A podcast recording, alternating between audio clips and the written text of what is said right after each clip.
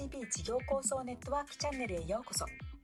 このチャンネルでは小屋商科大学ビジネススクールの在学生卒業生で構成する事業構想ネットワークの活動気になるトピックをお届けしていきます。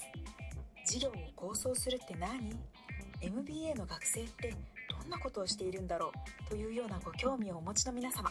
チャンネル登録をお願いいたします。今回は事業構想探究会ということで事業構想に関する書籍を読んでその中のポイントを分かりやすく事例を交えながら議論していくという取り組みをお届けします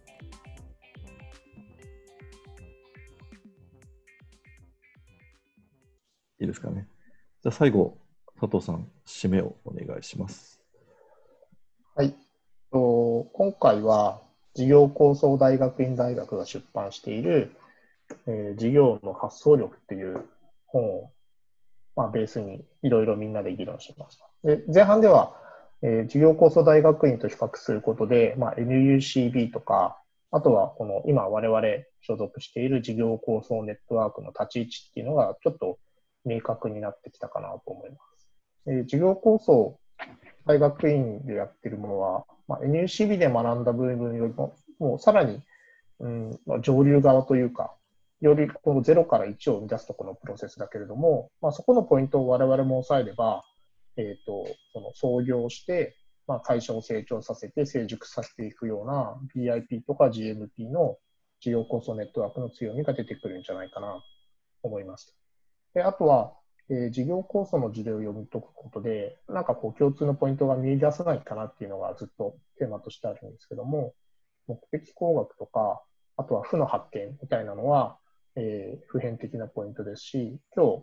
日いくつかあったクレディセゾンとか、あとはユーグレナであった、このイノベーションっていうのがやっぱり重要だねっていうのは、あの、ポイントとしてあるんじゃないかなと思います。はい。ありがとうございます。はい。じゃあ、今日いろんなあの議論ができた。あ、和田さんどうぞどうぞ。すみません。あの、ちょっとすみません。佐藤さん流れでですね。まあ、あの、これ4回やってきて、えー、やっぱりこう、ちょっとなんですかね、我々、どこをこう、うん、理論的にもうちょっと抑えた方がいいのかとかですね。まあ、クリステンセン先生はもうどの本にも出てくるので、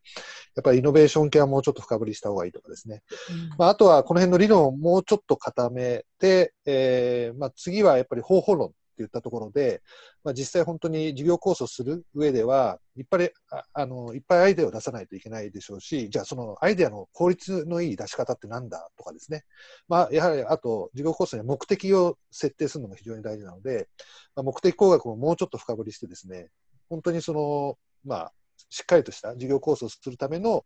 的を抽出するやり方ってどういうものなんだとかですね、